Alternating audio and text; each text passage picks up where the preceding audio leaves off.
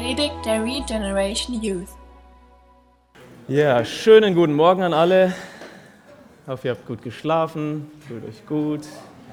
Super. Herzlich willkommen. Ich freue mich, dass wir weitermachen können mit unserer Predigtserie über die Wesensmerkmale der Calvary Chapel. Gucken wir mal, jetzt schneit es wieder. Ja, wir haben äh, ein bisschen gelernt am Anfang über das Zentrum, das wir haben, was Jesus Christus ist. Wir haben letzte Woche gesehen, was unsere Priorität ist, das Wort Gottes. Und wir werden heute sehen, was der Schlüssel ist, nämlich die Gnade Gottes. So, lass uns anfangen im Gebet und einsteigen. Jesus, wir danken dir, dass du so mächtig bist, so wahrhaftig, so gut, uns so nah bist, Herr, uns zu deinen Kindern machst, Vater, dass wir aber Vater sagen dürfen. Wir danken dir für diese Beziehung, Herr, die du möglich gemacht hast. Und Herr, wir bitten dich, dass wir die ganze Fülle davon leben können, Herr. Dass wir nichts verpassen im christlichen Leben, was du uns gegeben hast, uns schenken willst, Herr. Und so bitten wir dich, dass du unser Herz wieder öffnest für dich, dass wir einfach in deiner Herrlichkeit verändert werden. Amen. Ja, der Schlüssel ist die Gnade. Einen Schlüssel brauchen wir, um was aufzusperren. Ne? Ich hoffe, ihr habt alle euren Schlüssel dabei von zu Hause, mit euch nicht ausgesperrt habt.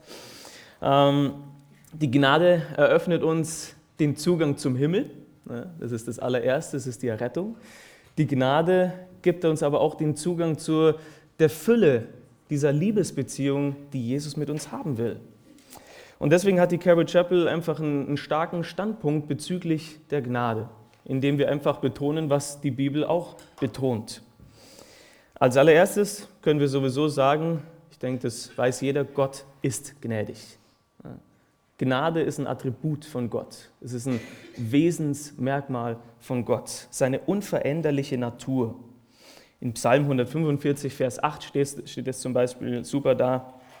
Gnädig und barmherzig ist der Herr, langsam zum Zorn und groß an Gnade. Gott ist Gnade, Gott ist groß an Gnade. Aber wir wissen auch, dass diese Gnade ganz besonders und vollkommen in Jesus offenbart worden ist. Denn wir lesen am Anfang des Neuen Testaments in Johannes 1, Vers 17, denn das Gesetz wurde durch Mose gegeben, die Gnade und die Wahrheit ist durch Jesus Christus geworden. Das heißt nicht, dass im Alten Testament keine, äh, keine Gnade gab. Ne? Der Gott ist derselbe für alle Zeit. Die Gnade ist genauso da. Das sind wunderbare Beispiele der Gnade. Aber in Jesus Christus ist diese Gnade vollkommen offenbart worden und vorgelebt worden. Wenn wir sein Leben sehen, sehen wir, wie gnädig Gott ist.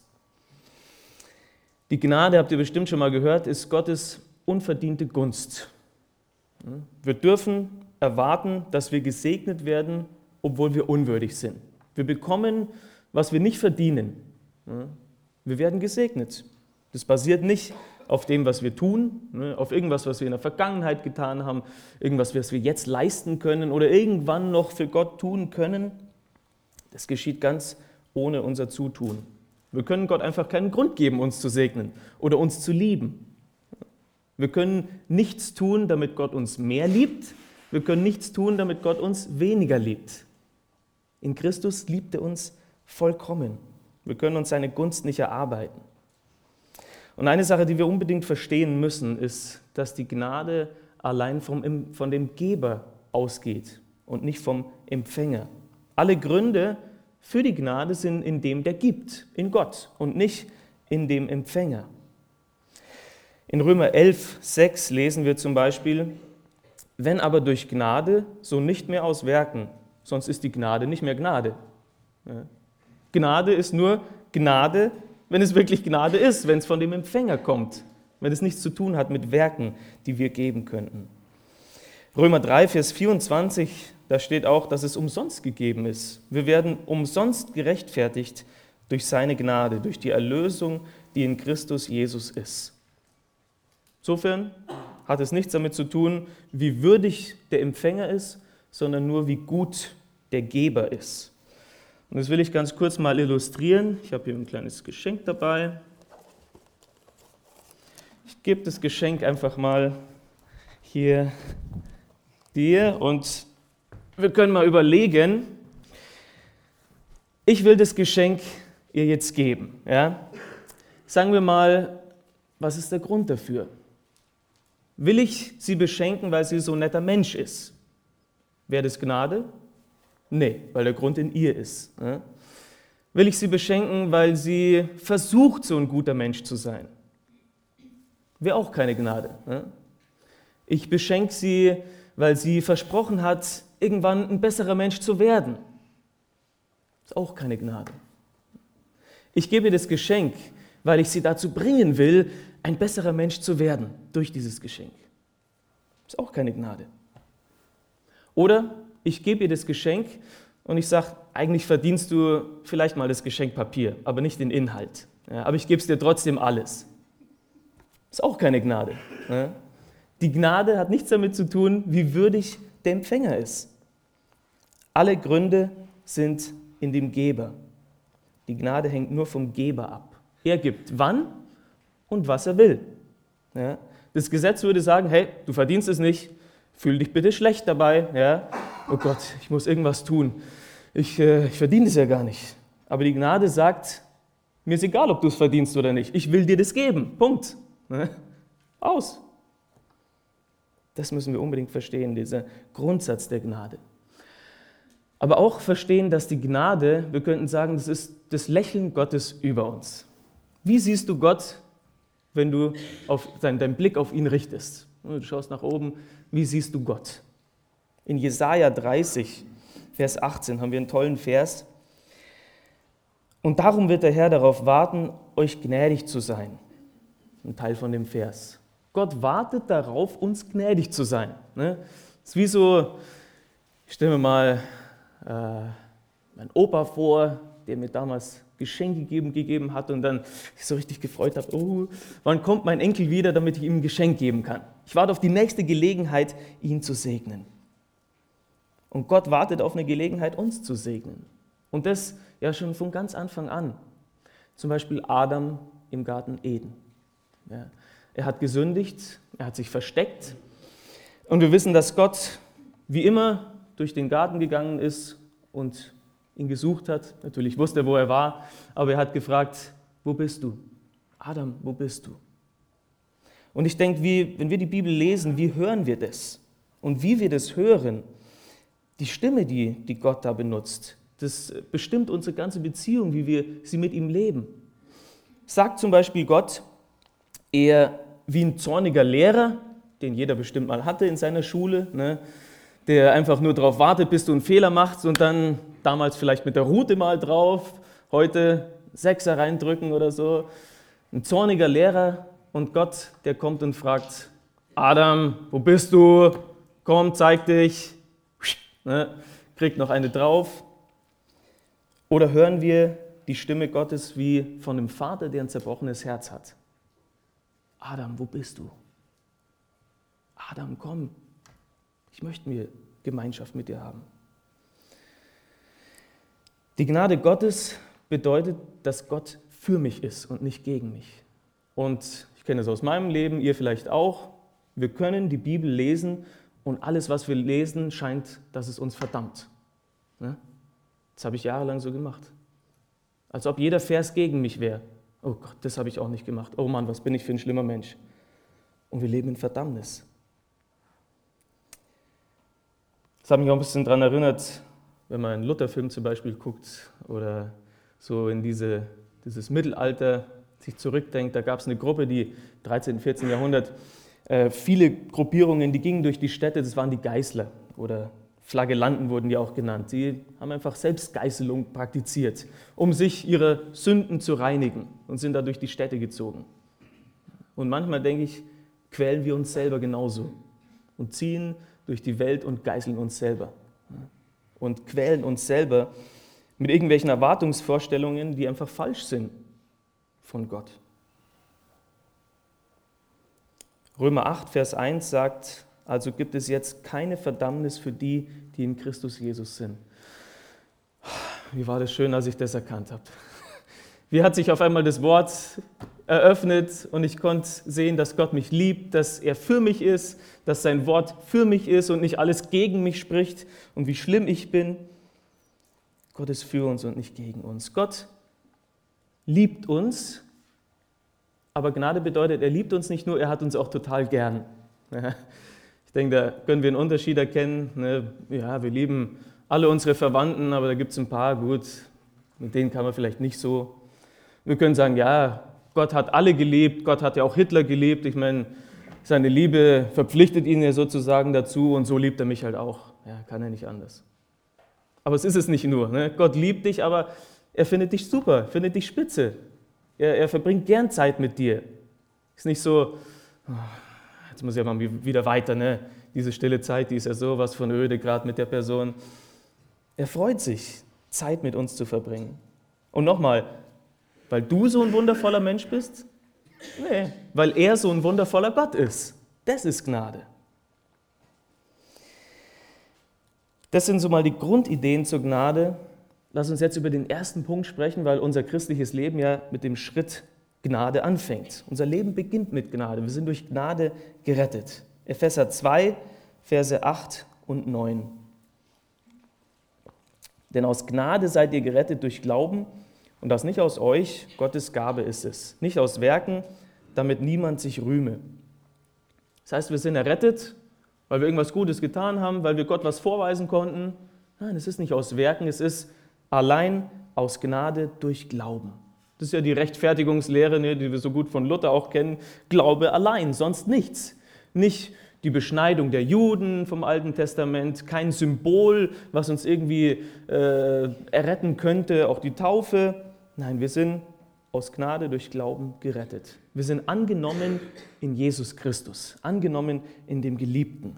Wir müssen nicht mehr versuchen, irgendwie Gott zu gefallen. Das ist doch toll, ne?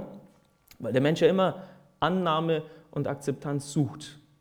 Aber wenn du einmal weißt, wie du in Gott angenommen bist, wer du in Jesus bist, dann hast du alles gefunden. Da musst du nicht mehr versuchen, irgendwie Gott zu gefallen, da musst du keine Akzeptanz mehr beim Menschen suchen, dann kannst du einfach der sein, der Gott dich, den, den Gott geschaffen hat in dir. Du bist angenommen in ihm. Und das Tolle, nicht auf eine Bewährungszeit. So, jetzt gucken wir mal, wie du dich so machst und dann sehen wir uns nochmal. Ne? Wenn du irgendwie einen Fehler machst, wieder zurück in den Knast, ne? wieder zurück ins alte Leben und dann schauen wir nochmal. Nee, du bist angenommen. Römer 5, Vers 1 sagt auch, da wir nun gerechtfertigt worden sind aus Glauben, so haben wir Frieden mit Gott durch unseren Herrn Jesus Christus. Erstmal sind wir gerechtfertigt aus Glauben, ne, durch die Gnade. Wir haben Jesu Gerechtigkeit bekommen. Unser Konto als Sünder war total im Minus. Wir waren total überschuldet, konnte man niemals bezahlen. Dann kommt Gott durch Jesus, gibt uns seine Gerechtigkeit und manchmal denken wir, okay, jetzt ist unser Konto auf Null. Ne? Jetzt, jetzt, können wir irgendwas aufbauen da drauf. Nee, mit Gottes, mit Jesu Gerechtigkeit sind wir total im Positiven. Ne? Alles, was Jesus an guten Sachen gemacht hat, ist auf unser Konto gekommen. Seine ganze Vollkommenheit, seine Gerechtigkeit ist auf unserem Konto. Es kann gar nicht besser werden. Wir können in Gottes Augen gar nicht, gar nicht vollkommener sein. Er sieht uns ja wie Jesus. Das heißt, wir können keine Pluspunkte mehr im Himmel sammeln, ne? Wobei, wodurch wir irgendwie Gott besser gefallen könnten. Und das gibt uns Frieden mit Gott. Römer 5, Vers 1 spricht von dem Frieden mit Gott durch unseren Herrn Jesus Christus. Weil unsere Beziehung nicht mehr auf den Werken basiert.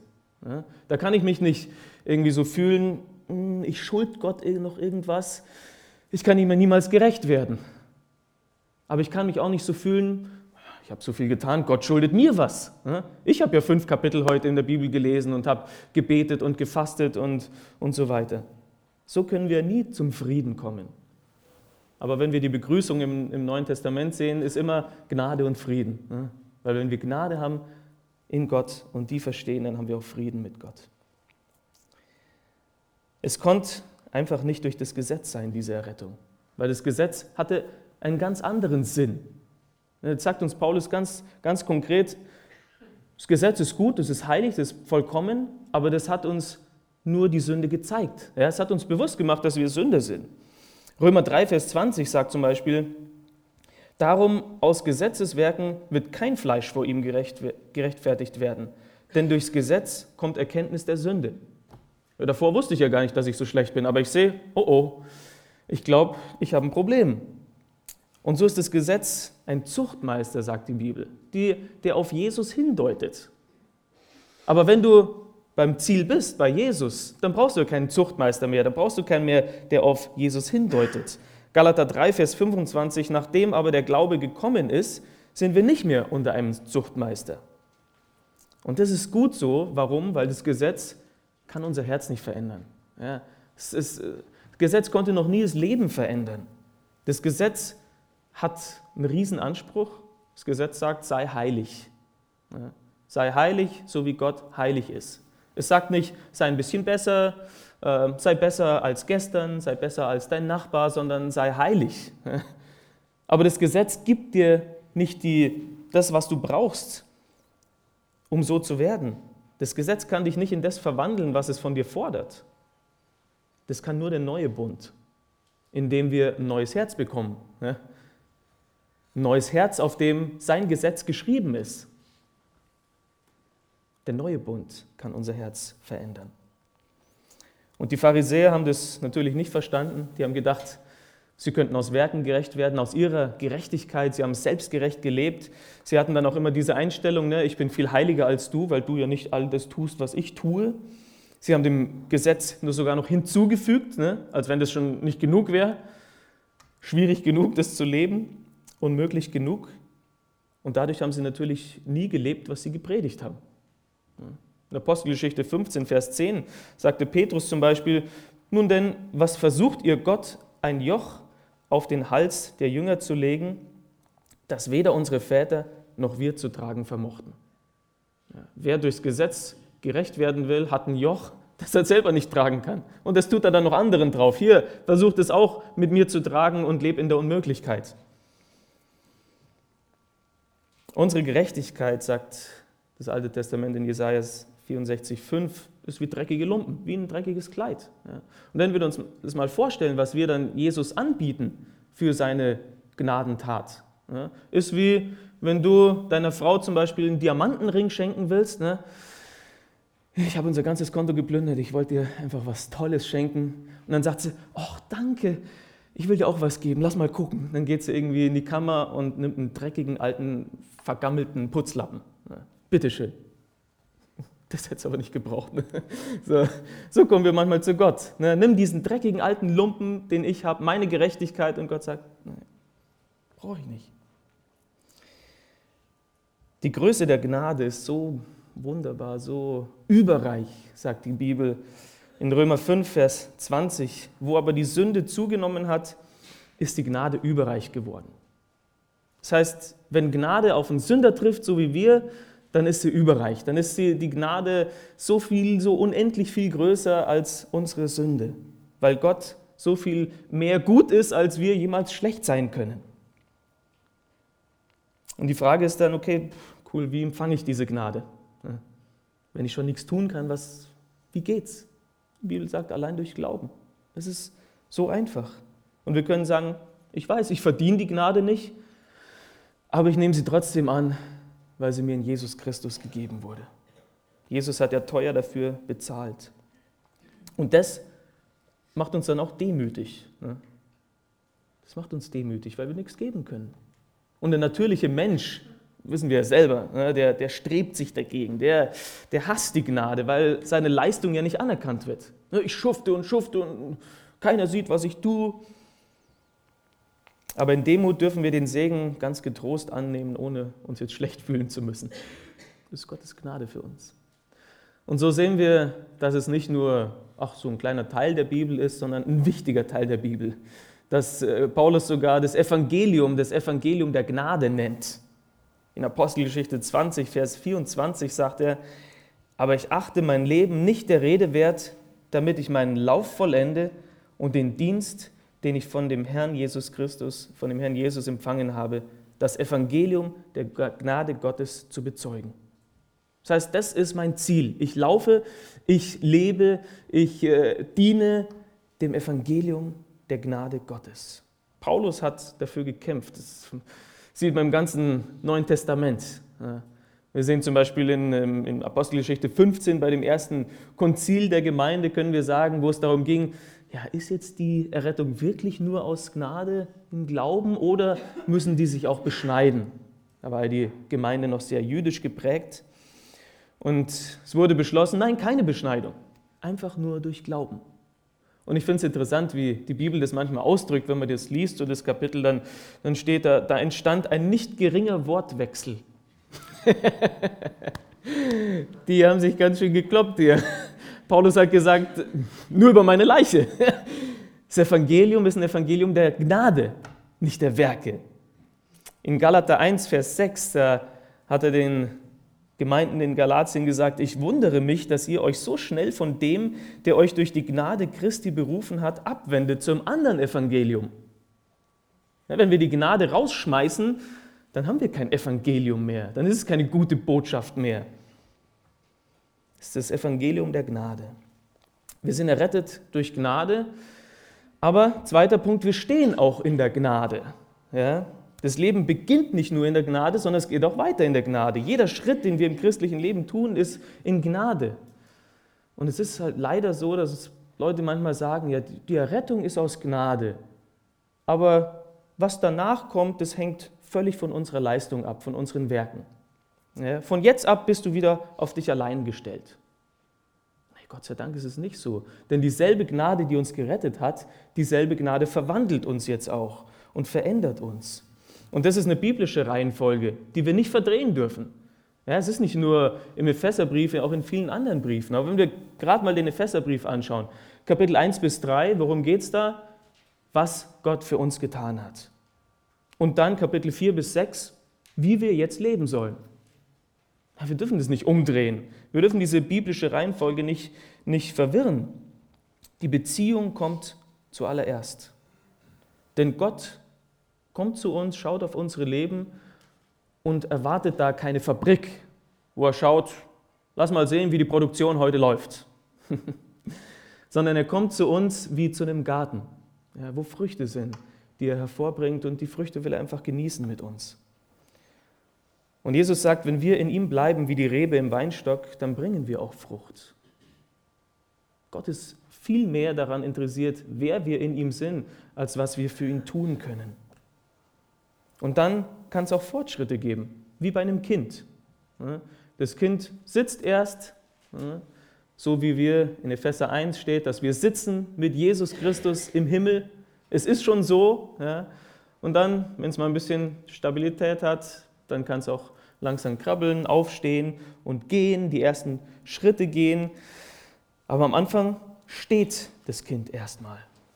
Und in Römer 5, äh, Vers 2, da sehen wir, durch den wir im Glauben auch Zugang erhalten haben zu dieser Gnade, in der wir stehen und rühmen uns aufgrund der Hoffnung der Herrlichkeit Gottes. Unser gegenwärtiger Stand jetzt ist in der Gnade.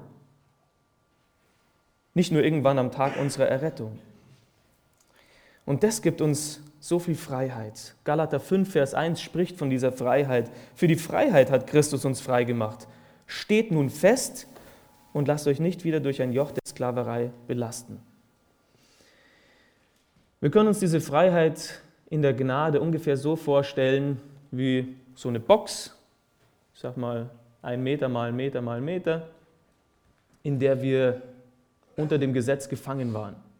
Und im Gegensatz dazu eine Wiese, soweit das Auge reicht. Als wir im Gesetz waren, waren wir in der Box eingeschlossen. Wir konnten nicht mal gerade aufstehen, wir waren limitiert in diesem Kubikmeter. Wir waren eingesperrt, der Platz war begrenzt und auf einmal kommen wir in die Gnade. Wir verstehen die Gnade, wir sind errettet in der Gnade, wir, wir sehen, wie Gott uns liebt und auf einmal sind wir auf einer riesigen Wiese, ne, so weit das Auge reicht. Aber wenn du aus so einer kleinen Box erstmal auf so eine Wiese kommst und so eine neue Freiheit hast, dann weißt du gar nicht, was du damit anfangen sollst. Ne, da kommen dann erstmal Fragen, darf ich das machen? Mhm. Darf ich das anfassen? Weil zuvor war das ja so eher wie, wie in Kolosser 2, 21, wo steht, berühre nicht, koste nicht, betaste nicht. Aber jetzt bist du so frei und dann denkst wow, darf ich das? Mal fragen. Jetzt hänge ich total vom Heiligen Geist ab. Jetzt gehe ich mit dem Heiligen Geist, mit Jesus in seiner Beziehung mit ihm, viel inniger. Und was dann leider oft passiert ist, dass die Person sagt, oh, oh, das ist mir ein bisschen zu viel gerade. Ich glaube, ich baue mir wieder eine Box. Dann hast du eine super schöne Wiese, so viel Freiheit, bist errettet in der Gnade und dann sagst du, nee, ich baue mir lieber wieder eine kleine Box. Aus Angst. Weil wir wissen, unser Fleisch liebt immer noch die Gesetzlichkeit. Das ist gewohnt, das ist vorhersehbar, das gibt ein gewisses Gefühl der Sicherheit. Aber Kolosser 2, Vers 23 spricht auch von Leuten, die zwar einen Schein von Weisheit haben, durch selbst erwählte Frömmigkeit und Demut und dadurch, dass sie den Leib nicht schonen. Sie sind aber nichts wert und befriedigen nur das Fleisch. Ich kann mir so eine selbst erwählte Frömmigkeit wieder aufbauen, aber das ist nur für mein Fleisch. Das hat nichts mit Gnade zu tun. Das heißt, ich kann aus Angst wieder so eine kleine Box bauen oder ich kann mich vortasten. Ich kann sehen, wow, das ist aber eine tolle Freiheit, die ich jetzt habe. Lass mich mal langsam vorantasten und auf einmal läufst du über die Wiese und tanzt vor Freude über die Wiese und äh, umarmst die Leute und, und genießt einfach die Gnade, die Gott gegeben hat. In Galater 2, Vers 21 sagt Paulus auch, ich werfe nicht weg die Gnade Gottes. Denn wenn die Gerechtigkeit durch das Gesetz kommt, so ist Christus vergeblich gestorben. Wenn wir uns wieder einschließen in so eine kleine Box, dann werfen wir die Gnade aus dem Fenster. Warum musste dann Christus sterben für uns? Wir können auch die Gnade mit dieser Freiheit ein bisschen so ausdrücken, wie Augustinus gesagt hat. Will vielleicht ein paar schocken, aber der hat was Krasses gesagt. Alles, was du tun musst, liebe Gott und tu alles, was du willst. Alles, was ich will. Ist auch ein bisschen krass. Aber wenn ich die Gnade richtig verstehe und dass ich eine Liebesbeziehung mit Jesus habe, dann macht es Sinn. Liebe Gott und tu alles, was du willst. Weil wenn du ihn liebst, dann willst du ihn nicht verletzen. Wenn du ihn liebst, dann willst du ihm gefallen. Warum sollte ich irgendwas tun, was, was ihm keine Freude macht?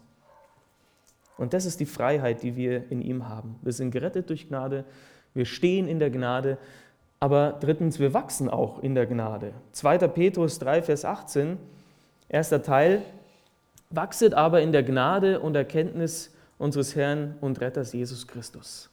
Die Gnade ist nicht nur für irgendwann mal an einem Tag, sondern für jeden Tag, das alltägliche Leben. Ja, wir brauchen die Gnade Gottes jeden Tag und müssen jeden Tag mehr lernen.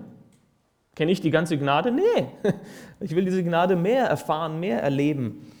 Und ich hoffe, ihr wollt es auch. Und jeden Tag werden wir auch wieder fallen. Aber Gott als Vater will uns lehren, zu gehen, zu laufen. Er sagt ja nicht, weil du jetzt wieder hingefallen bist, bist du jetzt nicht mehr mein Kind. Er sagt wie ein Vater, komm, steh auf, lass uns zusammengehen.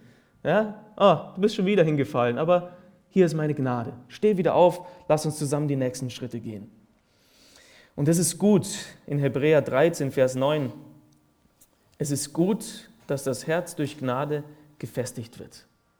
Ja, dass wir fest werden durch die Gnade. Das macht die Gnade mit uns, wenn wir wachsen darin, dass wir standhaft sind, dass wir keine Achterbahnfahrt haben, vor allem unsere Gefühle, ne, wo man manchmal dasteht als neugeborener Christ und vielleicht die Gnade noch nicht so gut kennt. Und dann steht man da wie mit so einer kleinen Blume. Ne? Er hat mich errettet, er hat mich nicht errettet. Er hat mich errettet, er hat mich nicht errettet. Und wenn der Prediger, der Pastor wieder einen Aufruf macht, ja, ich will wieder errettet werden, ne? weil ich mir gar nicht so sicher bin, wie es um mich steht.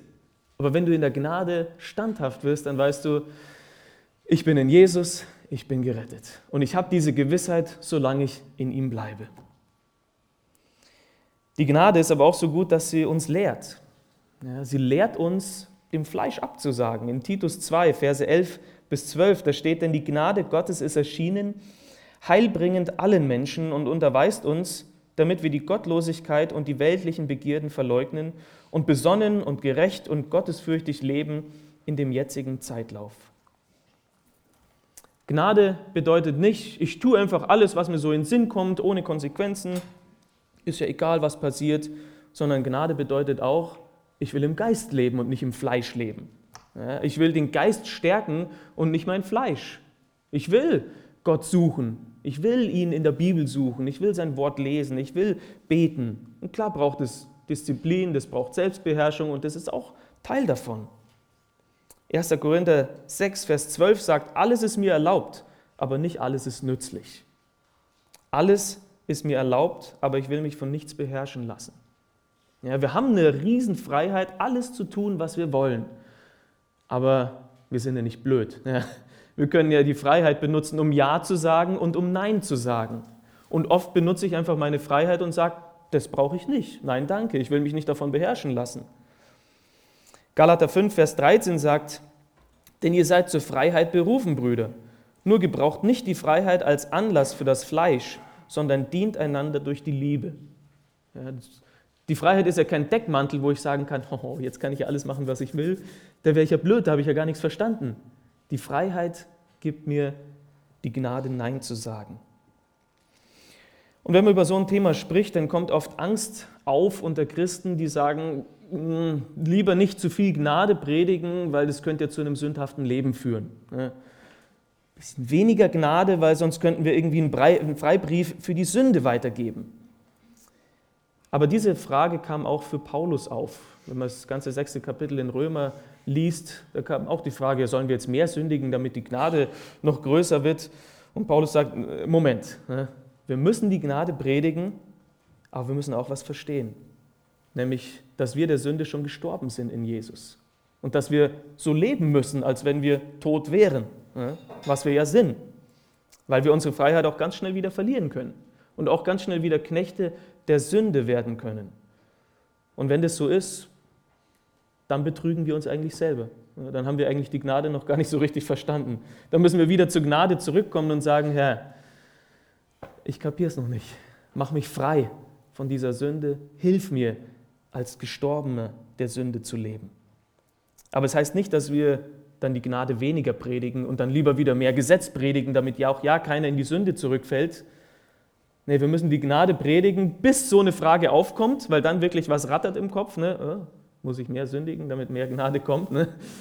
Und dann langsam das Verständnis kommt. Mehr Gnade predigen, bis alles verstehen.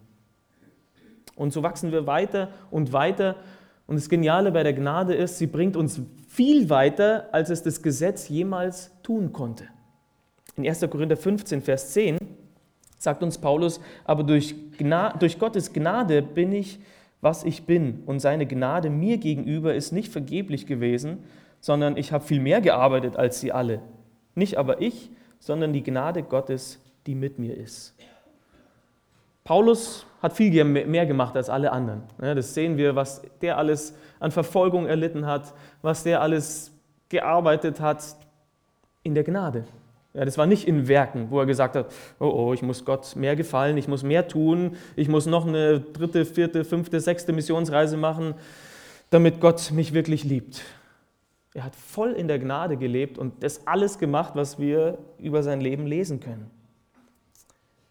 Im Gesetz sind wir ja eigentlich begrenzt. Ne? Und was macht das Gesetz mit uns? Durch unser Fleisch. Ne? Wir tasten uns langsam an die Grenzen heran des Gesetzes und dann gehen wir normalerweise ein bisschen drüber. Ne? Oh, jetzt hat es gerade keiner gesehen, aber ich gehe gerade ein bisschen über das Gesetz. Aber die Gnade geht viel weiter, weil sie keine Grenzen hat. Und weil die Liebe die Motivation ist und nicht die Angst. Und so kann ich unter der Gnade viel mehr tun als unter dem Gesetz. Wenn man zum Beispiel ans Gesetz denkt, ne, du verdonnerst dein Kind, das Kinderzimmer zu putzen, wie wird das wohl funktionieren? Das absolute Minimum. Kurz mal durchsaugen, fertig. So, und dann muss die Mutter nochmal nach wahrscheinlich und dann nochmal drüber wischen und alles. Aber wenn du jetzt zum Beispiel jemand hast, der vom Krieg geflohen ist, der fast gestorben ist, der alles verloren hat, was er hatte, der ein neues Zuhause geschenkt bekommen hat und einfach total dankbar dafür ist, wie wird der das behandeln? Ich glaube, das wird dann eher Picobello sein und er wird sich einfach freuen, dass er sowas hat und es mit Freuden machen. Und so ist es in unserem Leben. Weil ich Jesus liebe und ihm total dankbar bin für, für das, was er mir gegeben hat, mache ich auch viel mehr. Ja? Ich stärke meinen Geist, und, und äh, äh, bringe mein Fleisch unter mich, bekämpfe mein Fleisch, ich, ich kann mehr geben. Ja? Es ist nicht nur der Zehnte jetzt, nur 10 Prozent. Ja, ich kann mehr geben, wenn ich will in der Gnade. Ich kann mehr dienen in der Gnade. Ich kann, es geht viel weiter. Ja? Es gibt keine Grenzen mehr, wo ich sage, okay, bis dahin und dann passt schon. Es geht viel weiter. Ja, wir sind durch die Gnade gerettet, wir stehen in der Gnade, wir wachsen in der Gnade. Und was hat das jetzt noch konkret ähm, für Auswirkungen für uns in der Gemeinde, ja, wenn wir die Gnade verstehen und auch leben wollen? Wir haben ja die Gnade empfangen. Und Gott sagt, du hast Gnade empfangen, du solltest auch gnädig sein. Normalerweise schauen wir auf uns selbst und sagen, Gott, gib mir Gnade. Und wir schauen auf den anderen, oh Gott, Gerechtigkeit. ja. Oh, gib ihnen, Herr, was sie verdienen, sagen wir manchmal. Ja. Aber wir sollten das, was wir wollen, ja, auch auf andere projizieren können. Gott, gib ihnen auch die Gnade. Wir sollten den anderen mit Gnade begegnen. Wir können uns das ja so vorstellen, ja, wir wollen Gnade für alle, aber leben wir auch so? Oder leben wir eher die Gerechtigkeit für die anderen? Und so wollen wir, dass die Gnade eine Grundatmosphäre in unserer Gemeinde ist und sein wird. Ja, dass die Vergebung der Grundton ist. In Matthäus 18, da spricht äh, Jesus ein Gleichnis an, weil Petrus ihn fragt, wie oft soll ich eigentlich mit meinem Bruder vergeben? Und Jesus erzählt ihm von einem Knecht, der Unsummen geschuldet hat dem König ne, und hätte eingesperrt werden sollen und er hätte es nie zahlen können und er fleht den König an und der König vergibt ihm die Summe. Ja, und dann geht er weiter, ganz happy, trifft so einen Mitknecht hier auf gleicher Ebene und sagt, hey, äh, du schuldest mir noch ein paar Groschen. Ne? Und dieser Mitknecht fleht ihn auch an, oh, ich kann es jetzt nicht zahlen, bitte vergib mir diese Schuld. Wirf mich nicht ins Gefängnis. Aber was passiert? Er wirft ihn ins Gefängnis. Ja, der König hört davon, ist total betrübt und sagt, hättest du dich nicht erbarmen sollen, wie ich mich deine erbarmt habe? Gott hat uns so viel vergeben, so viel Gnade gezeigt. Sollten wir nicht unserem Nächsten die kleine Schuld vergeben? Sollen wir ihm nicht so gnädig sein, wie Gott uns gnädig war?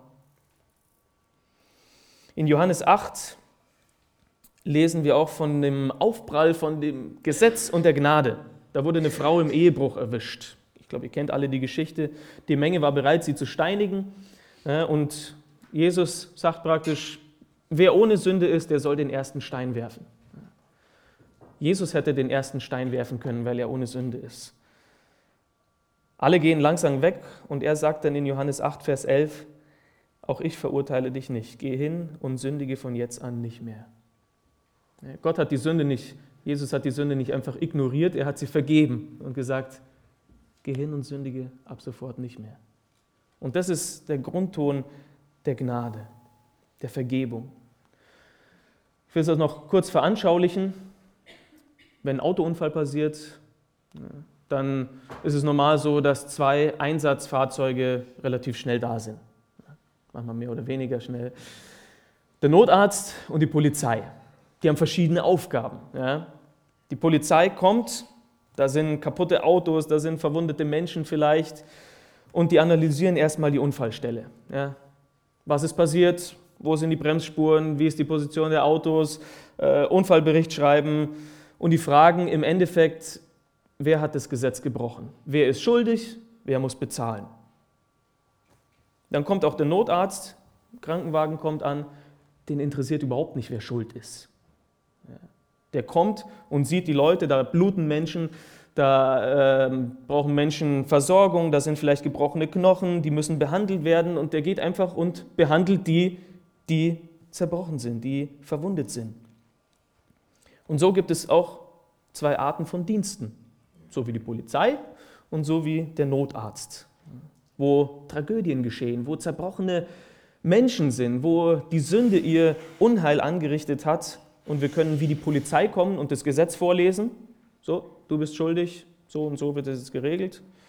Oder wir können wie der Notarzt sein, der erstmal den zerbrochenen Menschen hilft erstmal die Leute verbindet und Heilung bringt. Und so war das in, Johannes 8 auch. Die Pharisäer, die sind gekommen und haben dieser kaputten Frau im Ehebruch erstmal das Gesetzbuch vorgelesen. Unser Gesetz sagt, du musst gesteinigt werden. Und dann kamen sie zu Jesus und haben gesagt, was sagst du? Und Jesu Wunsch war, ihr Leben zur Heilung zu bringen. Und sie hat gesagt, ich verurteile dich nicht, weil es Jesus liebt, neue Chancen zu geben. Und diesen Grundton wollen wir auch haben, diesen, diese Art von Dienst, diese Ausrichtung.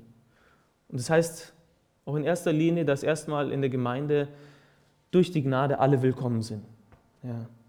Dass Gott, wir wissen, will alle retten, alle sind vor Gott gleich, er macht keine Unterschiede so wie wir, alle sind willkommen. Egal, was für eine Hautfarbe die haben, für eine Lebenslage die stecken, was für einen Hintergrund, was für eine sexuelle Orientierung. Er will, dass alle in sein Bild, in Jesu Bild verwandelt werden. Da gibt es kein Ansehen der Person. Ja, da sollen alle gleich behandelt werden. Nicht so wie zum Beispiel im Jakobusbrief steht, so die, die, die ein bisschen mehr geben in der Gemeinde, die sollen auch die schöneren Plätze kriegen, zum Beispiel. nee, das ist nicht Gnade in den 90, 1960ern, ne, am Anfang der Calvary Chapel, da kamen ganz viele Hippies, die Zeit der Jesus People. Da wurden diese Abgestoßenen angenommen, diese Ungeliebten geliebt. Und da sind Leute aus der Gemeinde gegangen, weil diese Hippies da waren. Denen war das zu viel. Die stinken, der Teppich wird dreckig und alles. Die haben die Gnade nicht verstanden. Ich denke, wir müssen uns immer wieder darauf, daran zurückerinnern, wie viel Geduld wir haben müssen mit neu bekehrten Menschen. Ja, wir sind alle berufen, Menschenfischer zu sein, aber Gott säubert die Fische, die er fängt. Ja. Gott kümmert sich drum. Wir sind nicht dazu berufen, irgendwelche Regeln auf, aufzuerlegen, damit sich die Leute bald bessern. Da sollten wir uns am besten mal zurückerinnern, wie wir am Anfang waren, wie wir gekommen sind, wie kaputt wir waren und vielleicht wie lange wir auch gebraucht haben, bis es besser war. Gott hat uns so angenommen, wie wir waren, als wir kamen. Lass uns diese Gnade auch weitergeben. Natürlich muss man Weisheit im Umgang mit Sünde haben, weil Gnade nicht bedeutet, einfach mal die Augen zudrücken, mal fünf Grade sein lassen, sondern bedeutet auch, Wahrheit in Liebe zu sagen, wie in Epheser 4, Vers 15 steht. Aber immer mit der Vorsicht vor Gesetzlichkeit, dass die Motivation nicht die Angst wird. Dass wir keine menschlichen Regeln reinbringen, wie die Pharisäer, wo Gott sowas gar nicht hat, wo wir Sachen der Bibel hinzufügen, wie zum Beispiel, so, du bist jetzt in Sünde gefallen, jetzt setz dich erstmal sechs Monate hin und danach kannst du vielleicht wieder einen Gemeindedienst machen. Dann schauen wir mal weiter. Die Gesetzlichkeit schaut ja immer auf die Äußerlichkeiten, aber vergisst den Menschen.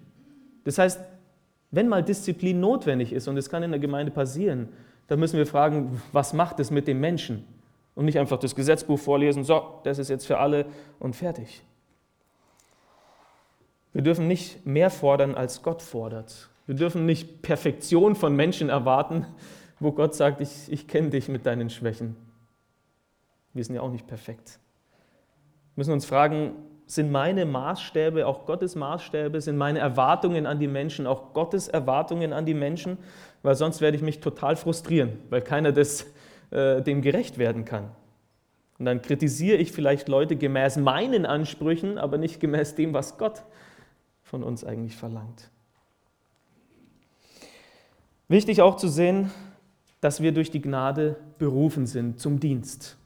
In Galater 1, Verse 15 und 16 sagt Paulus, als es aber dem, der mich von meiner Mutter Leibe an ausgewählt und durch seine Gnade berufen hat, gefiel, seinen Sohn in mir zu offenbaren und so weiter. Gottes Wahl ist durch Gnade. Gottes Berufung ist durch Gnade. Das heißt, ich diene ihm in der Gnade, dann ist da kein Platz für Stolz, ne? weil alles ein Gnadengeschenk ist. Das heißt, es kommt ja nichts von mir, da ist kein Verdienst dabei.